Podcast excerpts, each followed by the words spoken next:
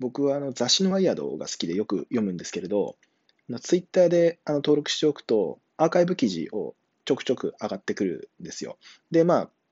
久しぶりに面白い記事があったので、ちょっと紹介しようかなと思います。意志の力は有限であるっていう話なんですけど、あの決断したりするときっていうのは、その自分の持っているリソースがどんどん削られていって、あの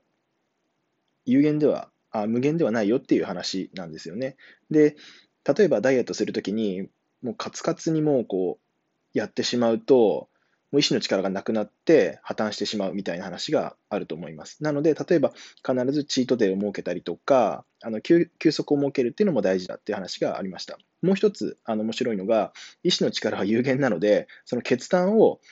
外注しちゃう。あの例えばトレーナーだったりとか、仲間内で決めてもらうっていうのも一つの方法だっていうのがあったので、あ、これ面白いなって思いましたね。